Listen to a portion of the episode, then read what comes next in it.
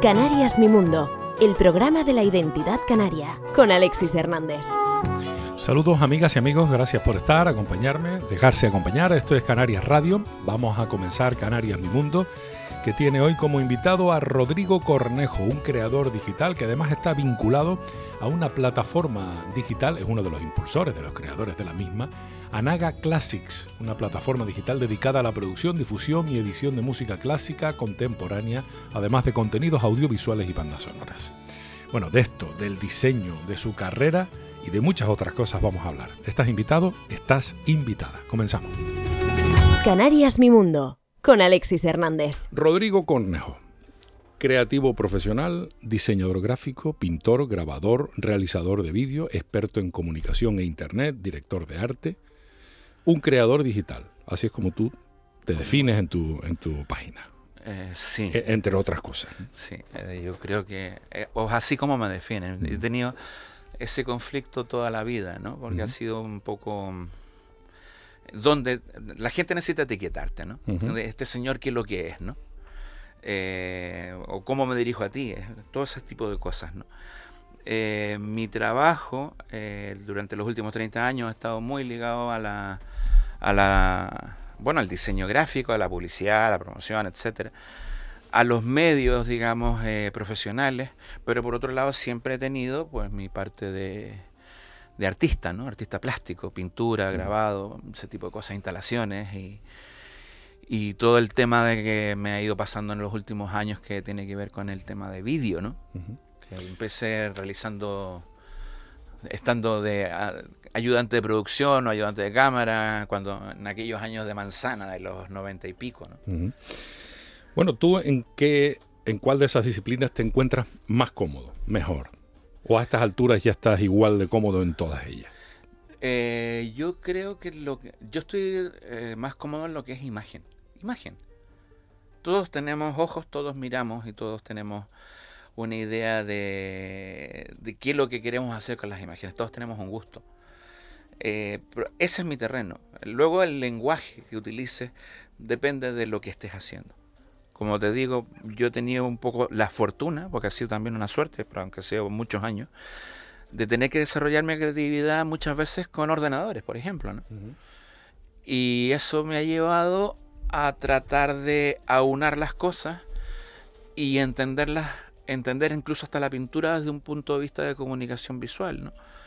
Entonces, claro, eh, estamos hablando en abstracto, pero a ver, probablemente a la, a la audiencia eh, le parecerá más interesante saber quién es este señor. Pues este señor, eh, me presento, eh, soy el, he sido, digamos, el director de imagen o diseñador eh, estrella de cabecera de, de todo lo que ha sido la industria discográfica musical en Canarias de los últimos 30 años, ¿no? O sea, desde Sabandeños, pasando por Benito Cabrera, Pepe Benavente, Fran Baraja. O sea, me ha tocado trabajar absolutamente con todo el mundo. O sea, en- en- tanto aquí como, digamos, en, en, en Gran Canaria. O sea, que he estado, y de hecho, he abarcado, digamos, todas las islas y, y dentro de esa misma industria, pues me ha tocado de todo. O sea. Desde hacer campañas, vídeos. Tú has sido un testigo, bueno, y lo sigue siendo, de excepción en cuanto a, a cómo ha cambiado la industria discográfica en los últimos, esos 30 años, porque tú has sido parte de esa industria. ¿no? sí. ¿Cuál, eh, ¿Cuáles son los, los- los hitos claves, según tu punto de vista, que han modificado finalmente la, la industria? A ver, tenemos que entender, digamos, dos puntos de vista, el punto de vista económico y el punto de vista de tendencia. ¿vale? Evidentemente la, digitalización de nuestro trabajo eh, está marcando muchísimas diferencias. Eh, desde, el punto de vista económico, eh, la música, la industria y la cultura en general ha ido variando desde el año 2000 hacia acá a tender más hacia la protección pública. Digamos, o sea, el 90% de la cultura en Canarias funciona con dinero público. ¿sabes? Antes era más un negocio, con lo cual la industria funciona de otra forma.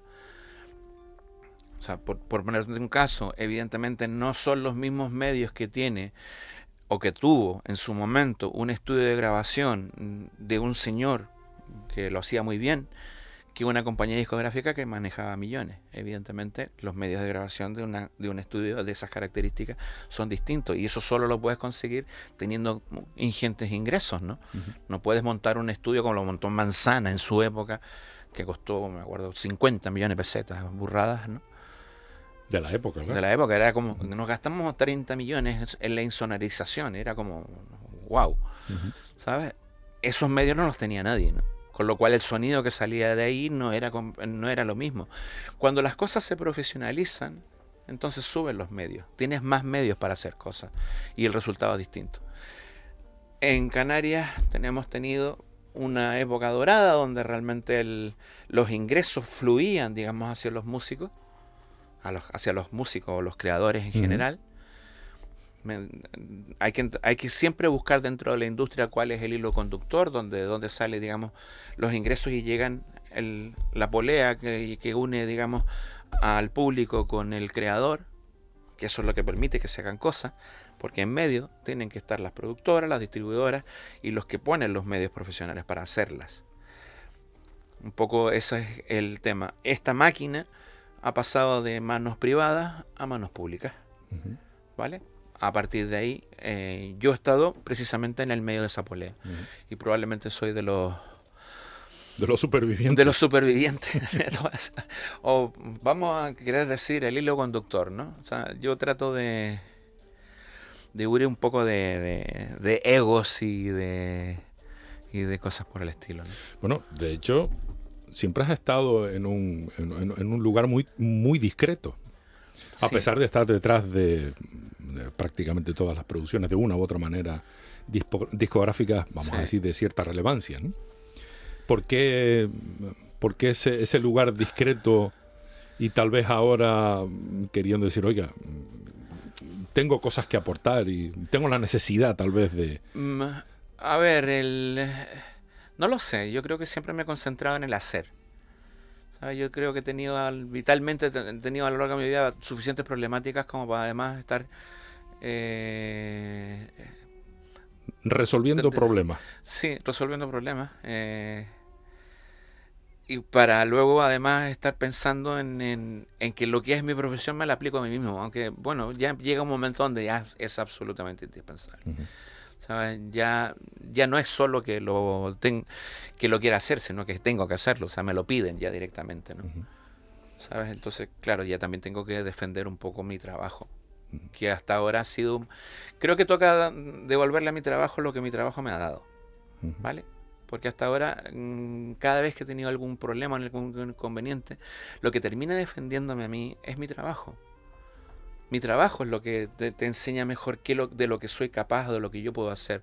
No tengo que teorizar y decir esto, esto lo voy a hacer así, sino que ya te puedo enseñar directamente esto se hace así, o con esto que he hecho he obtenido esto. Entonces ahora lo que, lo que voy a hacer es lo contrario.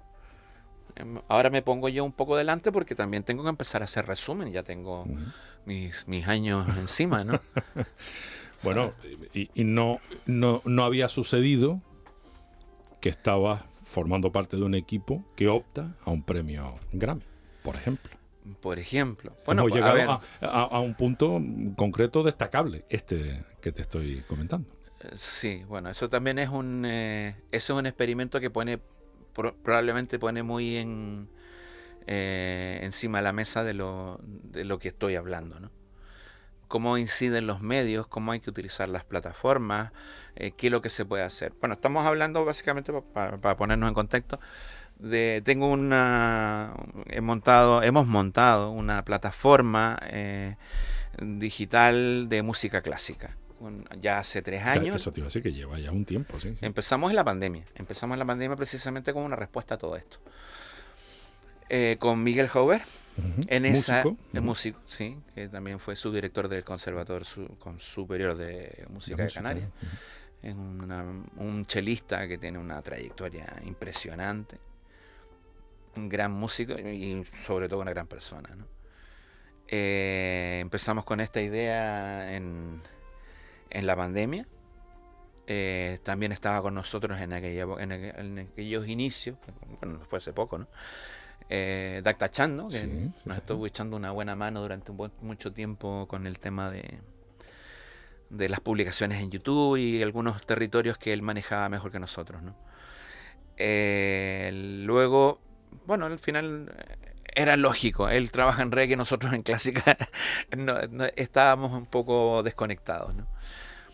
Ahora, lo que nos ha llevado Grammy, o sea, fue, ha sido un trabajo largo, largo, largo, largo, donde lo que hemos puesto en práctica es todo lo que he aprendido durante estos años de, de entender cuál es realmente mi trabajo en esto.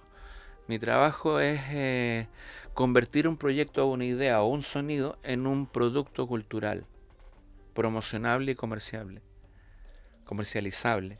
¿vale?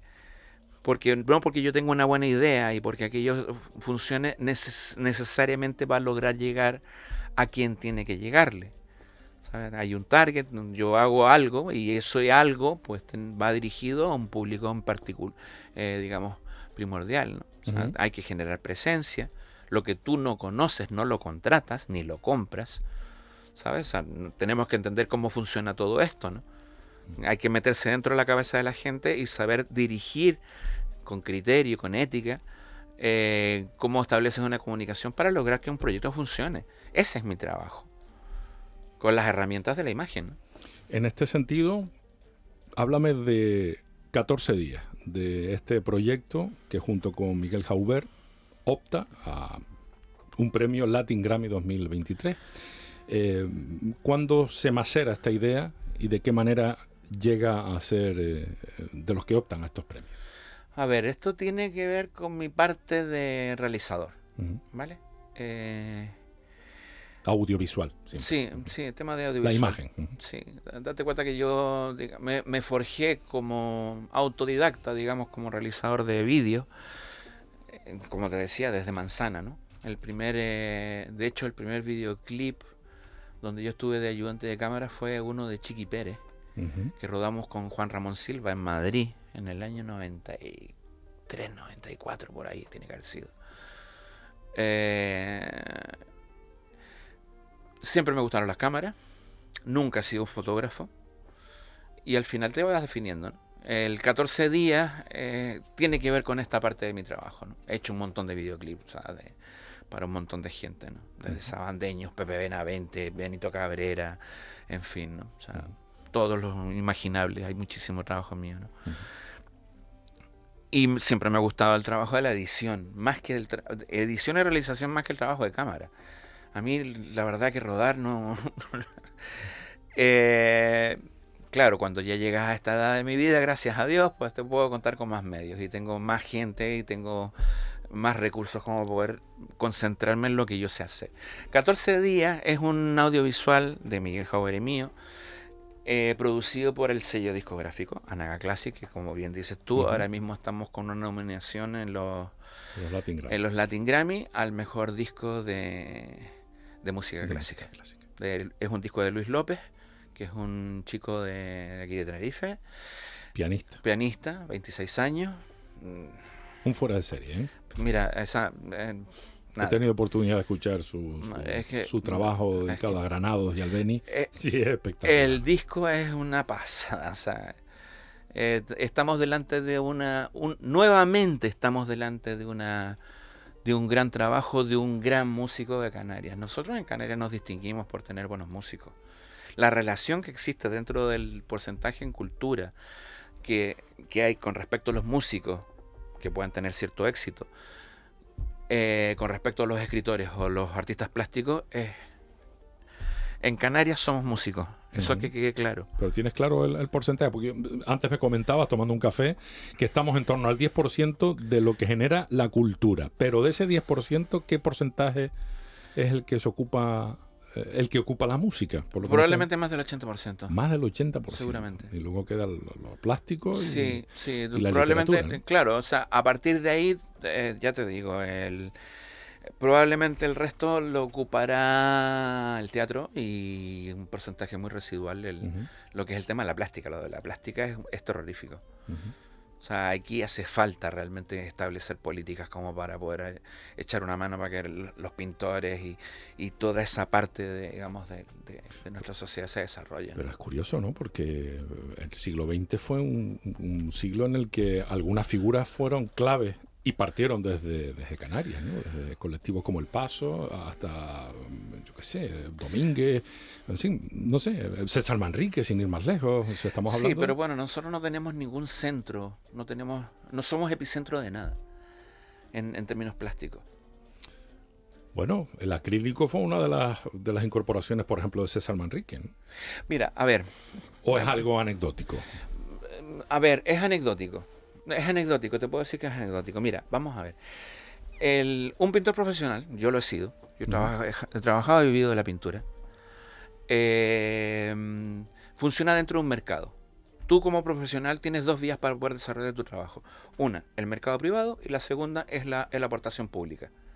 En, en, Canarias tenemos un mercado muy pequeño, con lo cual no puedes vender porque no tienes a quién venderle las pocas galerías privadas que hay que puedan incentivar un mercado privado que compre, ¿vale? Volvemos a lo que decíamos antes, cuál es la relación del hilo conductor entre el público y el creador, ¿vale? Ahí tiene que haber una transferencia económica porque si no el creador no puede trabajar, ¿vale? En términos de plástica tenemos ese problema. En Canarias no funciona, no hay, no hay vía, porque además las aportaciones públicas no se la llevan digamos, los artistas plásticos, porque para empezar, como está muy poco desarrollado, tampoco desarrollan proyectos. No es que te encuentres a patadas proyectos de hacer instalaciones de vídeo interesantes en el TEA. Eso no ocurre. Es muy raro verlo. Sin embargo, sí existen muchísimo más desarrollo dentro de la industria musical o del teatro. Tú ves las compañías de teatro de Gran Canaria, por ejemplo, que tienen un tamaño que no tiene absolutamente nada que ver con lo que sucede aquí en, en Tenerife, ¿no? Funcionan de otra forma, tienen distribuidores, tienen gente que, genera un mercado y hacen unas instalaciones que tú, tú dices, estuve llevando mucho tiempo la asociación réplica de artes escénicas, estuve llevando la web y temas de comunicación, trabajo con compañías de teatro. Eh, y como te digo, es un mercado que más o menos, es un sector que más o menos puedo conocer. Conozco muchísima gente dentro de ese, de ese espacio generan espectáculo, el espectáculo genera público, el público genera ingresos. ¿Vale? Los artistas plásticos no tienen esa posibilidad.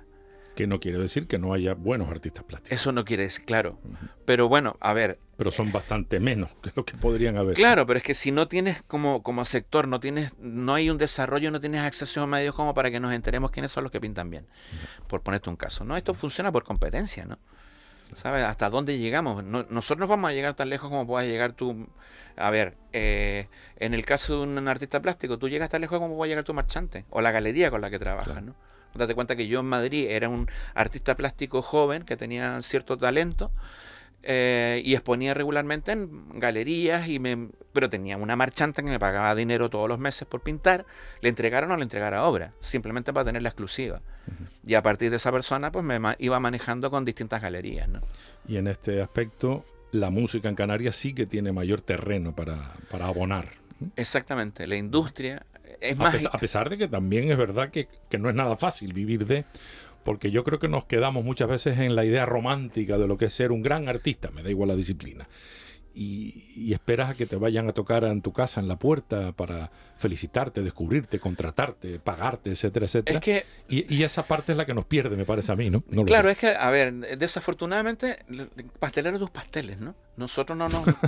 Eh, no porque yo le dé un bonito cariñito a mi pareja, significa que yo me puedo dedicar a ser masajista, ¿no? Eh, cada cosa tiene su profesional y, probablemente en el momento de competir para poder lograr un contrato para que te hagan tocar, eh, los músicos evidentemente no son profesionales que sepan de esto. Ni tienen por qué. Ni tienen por qué. No es su trabajo, ¿no? Siempre estuvieron. Claro, ahora mismo, ahora mismo sí es su trabajo, desafortunadamente, porque ya no hay compañías discográficas, ¿no? Esto también tiene mucho que ver con el tema del copyright, ¿eh? Date cuenta que eh, la mayor parte de las producciones discográficas eh, pertenecen a las compañías discográficas. Es decir, el depósito legal es propiedad de la compañía discográfica que hasta ahora, hasta hace unos años, era el que, digamos, contrataba a un músico, pagaba el estudio de grabación, le pagaba a los músicos, sacaba el disco, hacía la promo. Por supuesto que ese producto era de él, con independencia de quién es la autoría del tema. Un autor es el autor, el arreglista es el arreglista, pero el dueño del máster de la pieza, que es lo que genera ingreso, o sea, vamos a ver en Spotify las reproducciones por las que se paga y, se puede ganar dinero, ¿eh? No, no te creas que no. Se puede ganar dinero con, digamos, con esas reproducciones eh, ese dinero va al dueño del máster. ¿Qué es lo que pasa? Que antes el dueño de ese máster era una compañía discográfica. Ahora el dueño del máster normalmente coincide con que es el mismo músico. Entonces estamos hablando de una problemática donde es que los músicos ni siquiera se enteran de esta parte, ¿no? De hecho, justamente, ¿no? El sello discográfico quien posee los derechos sobre el soporte bueno, físico y por lo que me estás diciendo, incluso también el digital, el máster, que es el, lo importante. Y si, y si hablamos de partitura, pues tenemos la editora.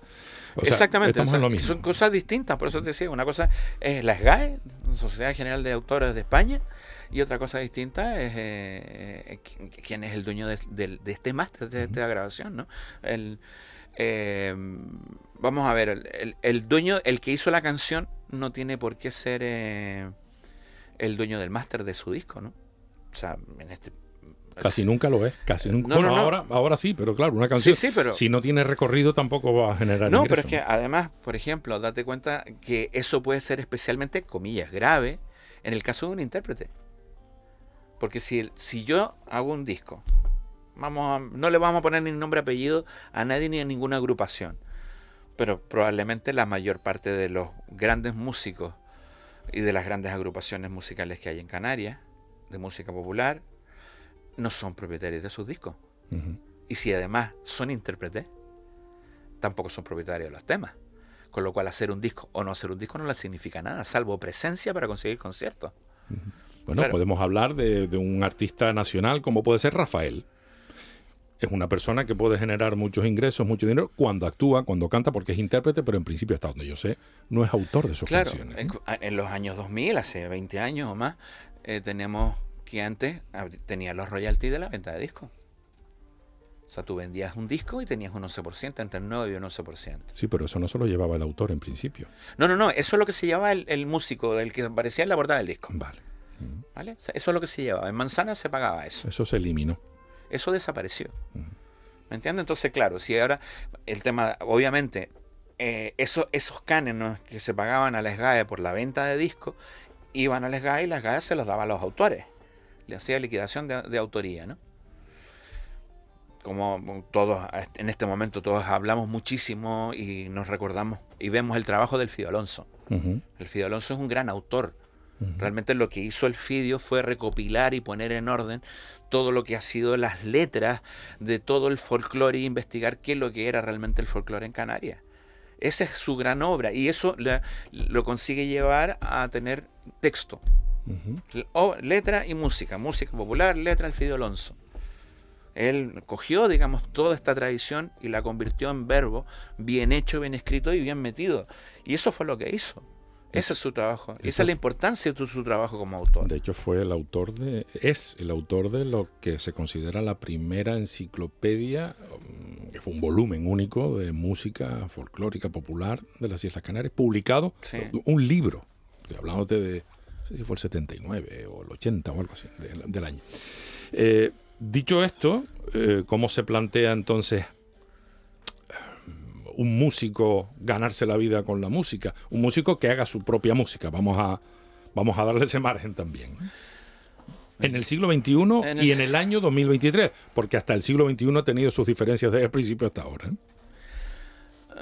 Em, yo creo, aunque no, no, no, pretende ser un anuncio, porque además tampoco tengo tiempo, eh, tenemos que hacer lo que siempre hemos tenido que hacer. Tenemos que recurrir a los profesionales y buscar aliados no funciona solo. ¿Sabes? Ahora mismo, por ejemplo, que uno de mis trabajos tiene que ver con el tema de audiovisual, la música clásica, donde estoy desarrollando, ya he hecho dos películas con Miguel. Hemos, ya llevamos tres años con nuestros audiovisuales eh, ganando premios internacionales. A ver, no es el, no, no es casualidad. sí, o sea, te quiero decir, este no es el espacio de, de, tratar de ser humilde. Trato siempre de lo que tú decías, mantengo un perfil bajo, pero es verdad, hemos ganado premios en Moscú, en Tokio, en Los Ángeles, en Bruselas. Eh, estamos en todos lados con nuestros audiovisuales, que tienen un nivel internacional y estamos utilizando, digamos, todo lo que tenemos, los medios que tenemos a nuestra disposición para poder transmitir nuestro mensaje y nuestro bien hacer.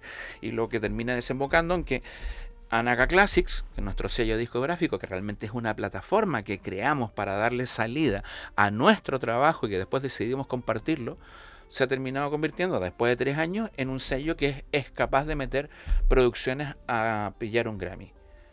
Llevamos tres años metiendo candidaturas a Grammy. O sea, tenemos yo ya he tenido dos candidaturas. Eh, voy para la tercera, porque ya, estamos ya tenemos material presentado. Y como te digo, ya empiezan a llegar llamadas de, distintos sitios. ¿no? Entonces, eh, a partir de ahí, eh, nos toca revisar cómo se hacen las cosas y, y darnos cuenta de que si nosotros lo hemos conseguido, cualquiera lo puede conseguir. Pero hay que hacerlo bien. Y hay que hablar y preguntar y buscar quién te puede echar una mano. Porque no por tener muchos likes en, una, reproducción, eso se va a traducir en un ingreso económico. O sea, yo trabajo con muchísima gente y recuerdo de campañas que me ha tocado hacer con gente que estaba trabajando en algún momento dentro de mi productora eh, y que les echábamos una mano y de repente pues a lo mejor sacaban un vídeo que rodábamos nosotros mismos, un poco echando una mano y de repente en una tarde habían tenido 20.000 reproducciones. Pero es que antes de hacer ese vídeo y haber conseguido estar en, en radio en los primeros puestos porque la gente los empujaba, cobraban 150 euros por tocar eh, en, un bar. Pero es que a la semana siguiente todavía cobraban 150 euros, pero además tenían que llevar a cinco amigos más. Porque como aparecían en el vídeo, pues tenían que estar también en, en la tocata, con lo cual ganaban menos. Eh, hay que ser pragmático en esto. Hay que entender cómo funciona esto. Una cosa es lo que se ve y lo que percibimos y otra cosa es lo que está detrás. Claro, entonces tenemos que diferenciar del éxito, el éxito, de lo que nosotros queremos, de lo que necesitamos realmente para poder funcionar. Si no recibimos ingresos, las bandas, ¿por qué desaparecen? Porque no consiguen contratos y como no hay dinero por medio, pues ya se terminan hartando de estar yendo los domingos por la tarde a tocar a la casa de, no sé quién, o los sábados por la tarde, después por las noches y después la, eh, la, familia en casa cabreada porque no llegó nunca y al final para qué, para ganar nada y además gastarse el dinero de la casa.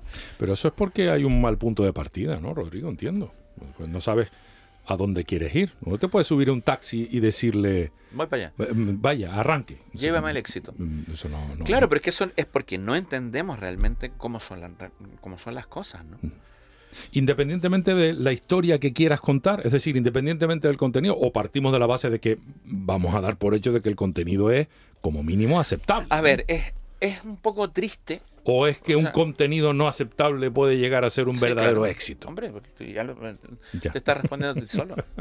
Porque es que tenemos que entender que hay una gran diferencia entre lo que es el negocio y la producción de lo que es la creatividad artística, ¿no? Por eso te decía, yo... Pero bueno, en tu caso van de la mano, ¿no? Claro, porque yo estoy en medio. Yo he podido desarrollar mi trabajo en medio de la industria. Y los medios que yo utilizo para desarrollar mi trabajo son los medios de la industria. Yo no soy un músico.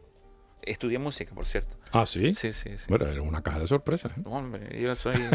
yo no paro. La veteranía es lo que tiene, ¿eh? ya los que tenemos una cierta edad. Hombre, yo no creo que llegue, muy mayor, ¿eh? Porque yo. ha sido muy intenso.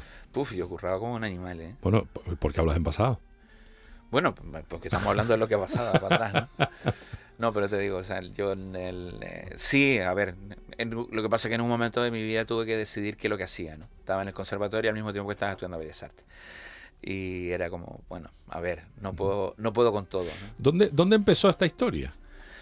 A ver, esta es una historia bastante no, larga. No hay una historia romanticona de la que yo iba por la calle y un señor me enseñó un dibujo y yo dije, quiero ser pintor. O escuché una trompeta y dije, lo mío es la música. ¿Cómo fue esto? Mira, a ver, esto, esto es bastante peculiar, ¿no? A ver, primero, eh, yo nací en Santiago de Chile, estuve allí hasta terminé la licenciatura a los 21 años, o sea, digamos, bueno. Licenciatura en Bellas Artes. En Bellas Artes, sí. O sea, digamos, fui una adelantada porque me adelantaron un curso, esas típicas cosas que terminé como... Se te daba muy bien, entonces. Sí, lo de empecé a trabajar en diseño gráfico para ganarme, ganarme... Básicamente la historia empezó porque un día fui donde mi padre y le dije, quiero una moto, y me dijo, cómpratela tú, y me la compré. Me puse a currar y me la compré. ¿De qué trabajaste? De diseño gráfico. Ah, directamente. Pero mm, mm, independientemente de que no me interesa con exactitud la edad que tiene, ni a los que nos están escuchando, pero eh, ¿de qué año me estás hablando? Porque el diseño gráfico ha tenido un recorrido importante durante varias décadas. Eh, te estoy hablando de que esto debe haber sido... Yo empecé a diseñar como el año 82. Bueno, entonces diseñabas con, con creyones, rotuladores. Con Rotring. Con, Rotring, sí. O sea, me acuerdo que, que tenía, eh, un, en, en, aquellos entonces tenía una, unos parientes que tenían una agencia que desarrollaba todas las camisetas de Ocean Pacific para Sudamérica. ¿Y tú hacías los diseños? yo hacía sí, pero eso se pinta. Se, pintaba. Pues, el ordenador que existía lo tenían los militares estadounidenses. Yo tenía el ordenador que existía que era un... no me digas. Un Macintosh, un 486, sí, de los, de los antiguos. De los primeros, ¿no? Sí, sí, que tenía, no tenía ni disco duro, tenía una disquetera externa y otra y otra interna. Entonces en una cargaba el programa y en el otro el documento. Pero bueno, ¿con qué gráfica? Porque tenía que ser espantosa, bueno, hacíamos cinco cosas, pero por lo menos para maquetar texto te servía. Lo tenías que llevar a la reprografía, te sacaban...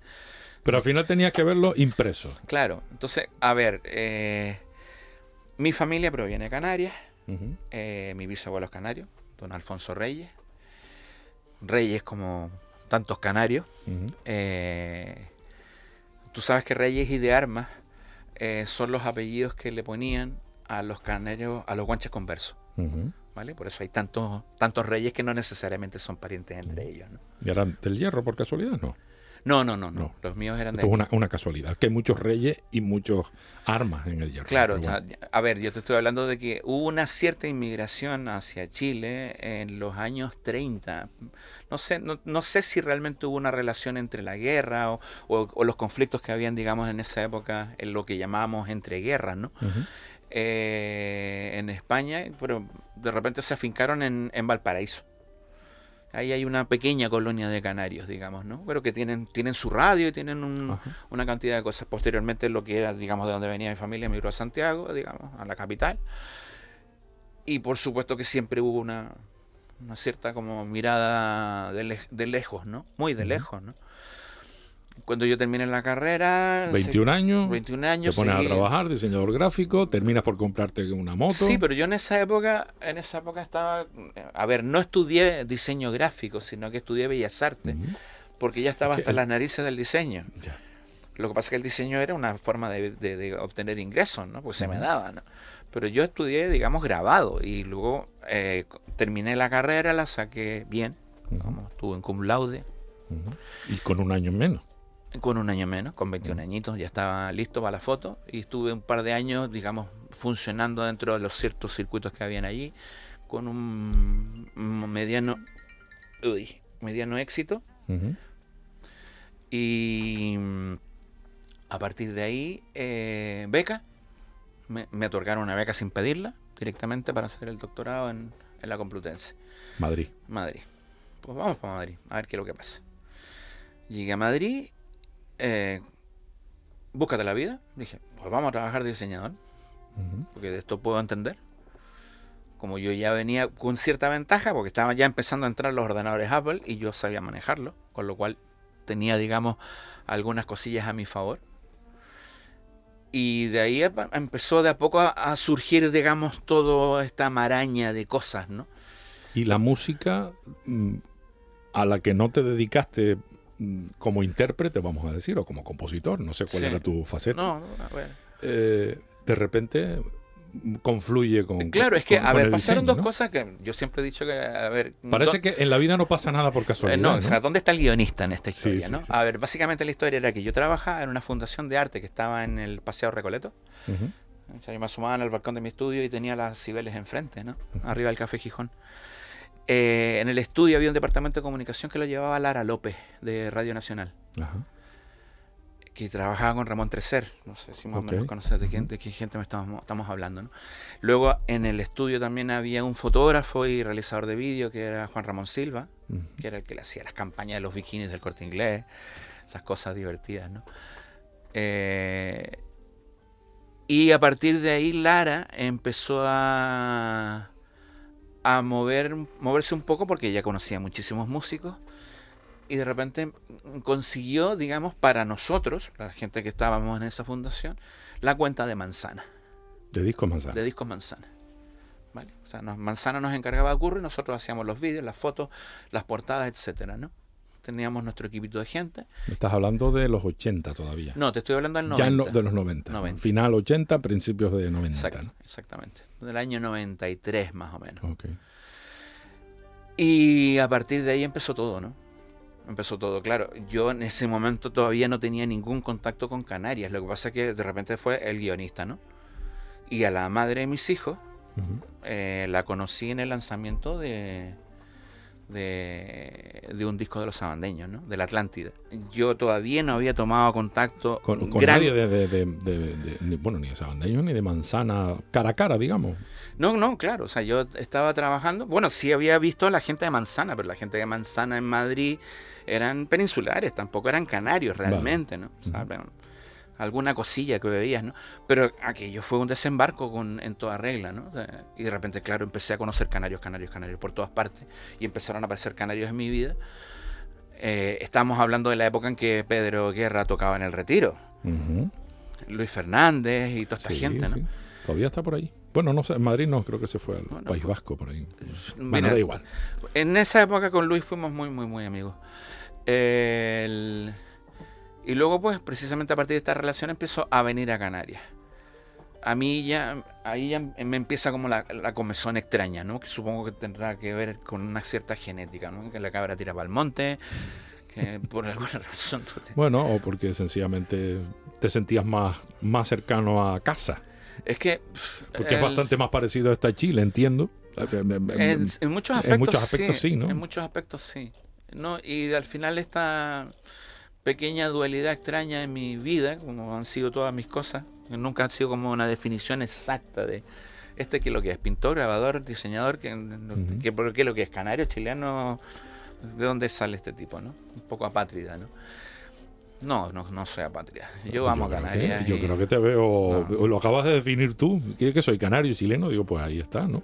Hay una parte innegable. Mira, una vez, una vez en el, lanzamiento de un disco con los sabandeños, el Fido Alonso, yo creo que lo definió precisamente bien. Me habló de mí como un lagunero nacido en Chile. ¿Sabes? Eh, fue como, dije, oh, vaya. Bueno, como siempre, el, señor como muy hábil con las palabras. es lo suyo.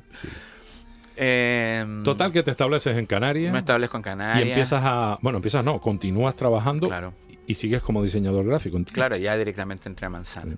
Y a partir de ahí empezó, ya empezó, digamos, la historia. lo, que te acabo de comentar es más bien la prehistoria. ¿Sabes? Eh, y todo es... Yo Manzana durante más de 10 años, ¿no? bueno, al final fueron casi 10 años, sí. 10 años y a partir de allá por tu cuenta. Otras compañías. Antes de que cerrara Manzana yo ya estaba trabajando por fuera. Y estaba trabajando en proyectos ya para el gobierno de Canarias y y muchas otras cosas. ¿no? Yo tuve, digamos, mucha suerte en eso, ¿no? Porque, a ver, eh, yo creo que soy un... Eh, entiendo que una base importante de lo que puede ser, entre comillas, mi éxito, que es cuestionable, eh, tiene que ver con mi talento. El talento es una carga genética, no es algo que uno decida. ¿no? Cómo lo administras probablemente puede ser algo de lo que tú puedas digamos, eh, enorgullecerte o decir... Bueno, talento vale, pero después hay mucho trabajo para, para que ese talento crezca. Sí, exactamente. Se desarrolle más que crezca. Pero si no tienes ese talento, no vas a ah, poder. No, claro. Es que, a ver, el talento es precisamente lo que marca la diferencia, ¿no? Porque hay gente que a lo mejor, currando como loco, eh, lo que va a llegar puede llegar al punto de que una persona con talento es el punto donde empieza una persona con talento. Hay una sensibilidad distinta, hay una forma y una lucidez distinta de entender tu trabajo. ¿Sabes? Y en eso es algo que yo no puedo estar más que agradecido con la vida, no es yo soy un trabajador incansable, ¿no? Trabajo, todo el mundo que me conoce sabe cómo trabajo. Pero eso no tiene que ver con eh, que tengo la fortuna de que se puedan juntar ciertas circunstancias. Entonces admito que hay una parte importante de mi trabajo que está, está ahí. Ahora, el resultado que yo he obtenido en base a esa materia prima ya es lo que tengo. Ujú. O sea, una cosa es un diamante y otra cosa es un anillo de diamante, ¿no? ¿Y, Bueno. y- y en, qué, en qué momento? Que siempre que sí, que no, que no, que no hay por qué quitarle Bueno. valor a la cosa. Eh, eh, ¿En qué momento? eh, porque es curioso, porque pasaste de- del diseño, bueno, pasaste no, has, has mezclado el diseño gráfico con, con el, el audiovisual, con el vídeo, pero no con la animación, o por lo menos hasta donde yo He veo. hecho ¿no? alguna cosa, he hecho alguna Pero cosa, no, sí. no, no ha sido ese tu camino, ¿eh? Mira, a pesar de que soy grabador, porque realmente yo, mi licenciatura dice que soy grabador, Ajá, que estuve en la estampa, por ejemplo, que la estampa es como arco, ok. pero de grabado. No he estado en arco, pero sí he estado en el Arc Expo, que es de Nueva York. El año que me llamaron para arco, me, me llamaron al mismo tiempo para Nueva York y no tenía tiempo. O sea, no tenía hora para las dos cosas, así que dije, pues me, no sé, estaba bonito Madrid, pero me parece que Nueva York va a estar más mono. Así que para allá las maletas. Y... Pero no soy un dibujante. No dibujo mal, creo que dibujo bastante bien. De hecho, estuve en una época estuve haciendo clases de dibujo. Eh, pero no es lo mío. Entonces la animación no es algo que termine de... No es tu lenguaje. No, no es mi lenguaje. Me, me gusta más... Me, me- me- me gusta la tecnología. Yo vengo de una familia de ingenieros. ¿eh? Mi padre era ingeniero de la NASA. Eh, mi hermano es ingeniero, mis primos son ingenieros, son, son bastante... Que tú eres el artista. Sí, la abeja negra, definitivamente. ¿no? Todavía mi madre está esperando que vuelva. y mm, esta circunstancia ha hecho que... Pero tú eres muy digital, muy, muy Sí, claro, tecnológico, o sea, más que digital, tecnológico. ¿no? Claro, o sea, a lo largo de, este, de estos años yo me entiendo con la tecnología y enten- entiendo un poco de programación y he dirigido unos cuantos proyectos de I más D, ¿sabes? Como para cosas como hacer un seguimiento de las mercancías que vienen en barco desde Barcelona a Canarias, por ejemplo. ¿no? Pero tiene como poco glamour, ¿no? Hombre, es divertido, es divertido. Pero es un divertido. ratito, pero un ratito. No, es, es- es utilizar la cabeza. Eh, es usar la cabeza. A mí me gusta cuando la- los pensamientos abstractos cuesta retenerlos. Cuando llegas a cosas que son tan complejas que las retienes solo por un momento. No sé si te ha pasado alguna vez. Creo que no, creo que no. Sabes que de repente eh, es ahí cuando te das cuenta dónde está la barrera de la capacidad intelectual de una persona. ¿Sabes? Hay ideas que son suficientemente complejas que tu cabeza es solo capaz de entenderlas por un momento. Para poder volver a entender esa idea, ese concepto, tienes que volver al, principio al principio y volver a desarrollar la idea y llegar al mismo punto. Y entonces le vuelves a entender. Eso solo me pasa eh, cuando trabajo con, eh, con proyectos de, de programación, donde, tienen, donde te- intervienen la- los procesos, que son la base, por ejemplo, de la informática. ¿no? Todo lo que son procesos es cuando ya te toca usar la cabecita. Y es una sensación que me encanta. No sé, tú te puede pasar en un momento cuando lees algún, cuando lees filosofía, que de repente te sueltan una idea que tú te quedas como, Por un momento lo ves. lo- eh, Y se "Ah, desvanece, con- ¿eh? Claro, pero se te desvanece esa idea. Sí, sí, sí, es verdad. A eso voy, ¿no? Eso, eso, eso me encanta. ¿sabes? Y, y claro, el, el- mi trabajo me de creativo me encanta, pero no me representa un reto. Muchas veces. Me representa un reto el cumplir el objetivo que me encargan. Porque de resto es más cuestión de, de- de dejarte fluir, dejar de fluir, sencillamente. Con tu intuición, con el talento, con sí, dejarte con el llevar. conocimiento y la experiencia. Porque esto es un oficio. Tenemos Pero, que- pero no con la improvisación. No, jamás. Jamás. La improvisación la tienes que hacer en el momento de crear. Porque tienes que entender que por un lado están los medios y por otro lado está la creatividad. ¿Sabes? Son dos cosas que van juntas. Los medios son los que hacen que tú puedas entregar el mensaje. La creatividad es lo que hace que ese mensaje se retenga. ¿Sabes? Yo tengo, te, te tengo que meter una, una imagen en la cabeza que du- durante seis segundos ya la tienes retenida. En ese momento ya directamente es- forma parte de su- tu subconsciente. Tú en el momento de contratar o comprar, tu cabeza hace clac. Entonces tú dices, vale, voy a comprarme un mueble. ¿Dónde voy? Y ya tu cabeza ya está diciendo quién. Sí, yo, pero porque los he comprado allí todos, ¿eh? No, no, no, pero es que la, pregunta... La, la pregunta, ¿a dónde iría si no fuera allí? Hay no, un no, segundo. no, es que, es que es tan simple como, a ver, eh, ¿cuáles son los colores de Ikea? Ujú, El amarillo y el azul, ¿no? Ujú. Pero es que todo el mundo te lo va a responder. La pregunta es cómo ha llegado esa información a tu cabeza. visualmente, supongo, ¿no? Claro, Sin con- yo darme cuenta. Con visibilidad de la marca. Por eso te digo, lo que no se enseña no se vende. Eso es un hecho. Bueno, en mi caso, trabajé en Ikea, incluso, imagínate. Bueno, pero. Pero, Pero, es una pero te, pasará con cualquier cosa, ¿no? Si yo te digo, nómbrame tres marcas de pasta de, De- para de- cocinar, sí. de espagueti, Desde luego. y tú vas a decir pasta gallo, hacendado y ya estamos con Mercadona, ¿no? Sí. Y, Bueno, mira, otra marca. y cualquier otra marca, ¿no? Bueno, lo importante es que nada es fruto de la casualidad, No. aunque casualmente te hayas encontrado con este camino, que no tiene nada que ver una cosa con Claro, he la otra. aprendido, es que una de las cosas que tiene que uno que aprender es la diferencia entre una profesión y un oficio. A ver, explícamela, por favor. Eh, la- las profesiones se estudian y los oficios se aprenden, haciendo. Las profesiones se estudian y los oficios Un se médico aprenden. no puede, no puede... No puede ser médico de oficio. No puede ser médico de oficio. Sí puede ser cirujano de oficio. ¿Sabes? Hay Una vez siendo médico. Pero primero tiene que ser médico. Un actor de teatro no estudia. Un actor de teatro tiene que tener oficio. Son tablas. Hombre, también se estudia, pero Sí, pero bueno, a ver, la incidencia que pueda tener el conocimiento con respecto al autor del verbo mm, no tiene necesariamente que ver con la experiencia que el tipo adquiera arriba de una tabla. Y ahí tiene que ver muchísimo el talento, ¿no? Entonces, lo mío es, fruto de la investigación, del conocimiento y del oficio. Sobre todo del oficio y la experiencia. Entonces, claro, evidentemente uno tiene que aceptar que un mecanismo de promoción para lograr transformar un proyecto en un producto cultural vendible eh, pasa por utilizar los medios propios del marketing y del consumo. Con lo cual es transmisión de ideas y transmisión de, de, de forma subliminal. Yo te voy a meter una idea en la cabeza, lo que te decía a ti.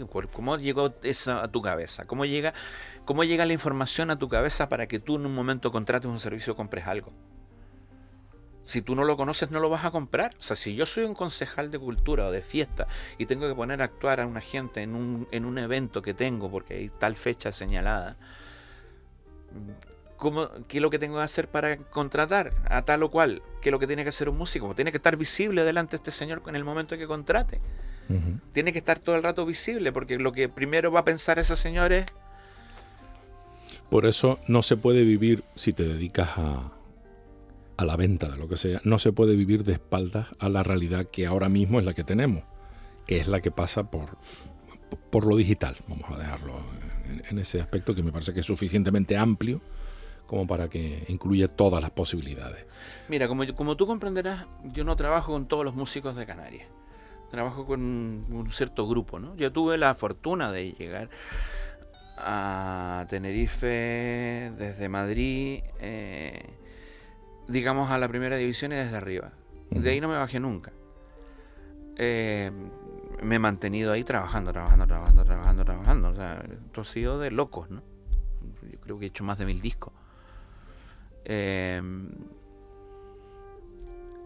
esta gente, no conozco a nadie que, con el que trabaje que no se le ocurre. Que no esté trabajando al mismo tiempo en lo que es su faceta, digamos, visible. Me hablas de los músicos Sí. o los proyectos musicales. Sí, o sea, todos los que se los trabajan, con toda la gente con la que trabajo, eh, se sienta todas las mañanas en su estudio, en su casa, en su salón, pone el ordenador y empieza a acordar. Ujú. Todos los que yo conozco que lo hacen, funcionan. Pero, pero también investigan y lo saben y entienden lo que están haciendo y ven cómo, dónde y cuándo. ¿Sabes? Son gente como... A ver, dentro, por ejemplo, del reggae tienes dos ejemplazos, ¿no? O sea, está, Chando y Ruth. Yo trabajo en ambos. Con Chando trabajo menos, somos más amigos que colaboradores, pero sí hacemos cositas. Con Ruth trabajo más. Estos curran, pero como un animal. O sea, son animalitos, tío. Y, y están todo el puñetero día metidos en redes generando presencia. ¿Qué es lo que ocurre? Que el día de mañana van a contratar a alguien para un para un festival y- o para un concierto y ya sabes lo que pasa, ¿no? O sea, date cuenta que Ruth acaba de hacer el Reggae Can, que ya lo ha hecho nueve, mes- nueve, nueve años, ya este fue el nueve, noveno año, en Alajero, en La Gomera, y ahora el próximo mes tiene otro festival de reggae en La Gomera que lo está haciendo echando. O sea, bueno, lo está, lo está organizando Xenox, lo está y va echando para. ¿hay tanto espacio realmente para el reggae en La Gomera? pues se ve que sí. Claro, pero por eso te digo, a ver, probablemente la respuesta es no. Pero precisamente como estos dos... Y Han creado la necesidad. Yo los, conozco y además son grandes amigos en, ambos casos. ¿Sabes? O sea, tú los ves cómo trabajan y además no solamente están todo el tiempo cuidando muchísimo eh, su presencia, la imagen, las propuestas, renovándose, buscando alternativas. Son profesionales. Y profesionales no solo de su música, sino que además de su propuesta. ¿Sabes? Están muy bien posicionados, o sea, están, funcionan. Esta gente son un ejemplo de lo que te estoy diciendo. Lo mismo pasa con Anaga, ¿no? Anaga Classic. O sea, nosotros estamos demostrando claramente que lo que nosotros hacemos funciona. Oye, Anaga es sello discográfico además de plataforma. claro, es todo. Nosotros hacemos, somos, estamos produciendo discos Distribuidora, creadora de. Pero es que, a ver, distribuidora digital. Sí, sí, sí, sí. No, no, la entiendo de otra manera, aunque físicamente puedas fabricar en un momento determinado, aunque sea de modo testimonial, ¿no? A modo testimonial. Sí, ahora se hacen muy poquitos discos de todas maneras, ¿no? O sea, de hecho ya las grandes fábricas de discos ya cerraron. Ya prácticamente conseguir un CD eh, quemado y no tostado es prácticamente imposible. Y en este, en este, en este mundo y concretamente dentro de Anaga, ¿qué recorrido tiene un audiovisual como 14 días? ¿A dónde llega? Por cierto, me tienes que contar la historia que cuenta, porque cuentas una historia de Canarias. Ahí, eh, a ver. Son imágenes, música. Y el 14 días se llama 14 días porque fueron los primeros dos años de confinamiento. Era un experimento que hicimos, básicamente. Nosotros era empezar el día eh, en pelota, con una mano por delante y la, la otra por detrás. Y acabar el día publicando a las 9 de la noche una pieza de un minuto. Donde además participó más gente, ¿no? Entonces, como estábamos todos confinados, nos íbamos pasando el material y el trabajo iba desarrollándose a lo largo del día. O sea que todas estas imágenes. Bueno, estaban grabadas. Fueron, sí, pero que se fueron recopilando poco a poco y se fueron difundiendo poco a poco. Y, la música igual. Sí, la música se hizo de cero. De minuto a minuto. Minuto a minuto. Bueno, un par de piezas se alargaron, pero entonces, por eso es por lo que dura 14 minutos. Bueno, un poquito más con crédito. Ahí el, corte número 13, si no me equivoco, él lo hizo con, con Luisa y el, Luisa Naranja. Luisa Machado. Y ese, claro, ahí cuando llega a las manos del Naranja y de Luisa, que ellos se alarga. y, era como a las 8 de la noche, yo era como, de verdad, en serio, que esto no voy a llegar a las 9. bueno, fue una forma de, no sé, como un alarido, ¿no? Luego lo dejamos reposar durante mucho tiempo y en un momento lo retomamos y lo convertimos en lo que es ahora. Una pieza de, 15, de 14, 15 minutos.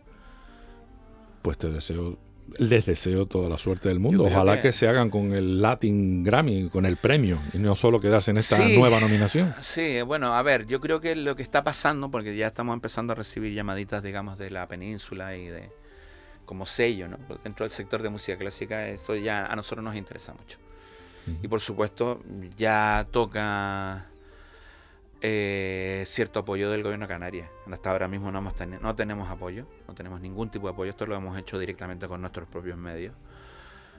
Eh, pero necesitamos la diferencia para poder llegar a, por ejemplo, a conseguir que a Luis López le den el Grammy por ese increíble disco que hizo.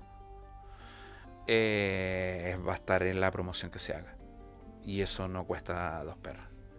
Ahí, hay que, ahí no queda otra que meter dinero. Porque tenemos que hacer campañas fuera y campañas grandes.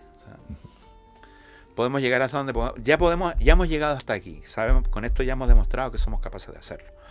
Ahora, si ganamos el Grammy, la única diferencia es y necesitamos apoyo.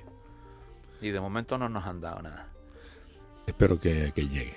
Sí, yo creo que sí, yo espero que sí, yo creo que sí. Tenemos ahí en vista un par de reuniones y ya veremos, ¿no?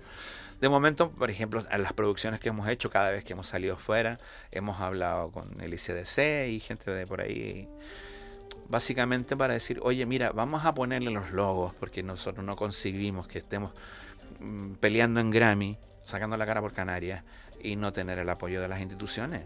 O sea, no queremos ir en pelota para afuera.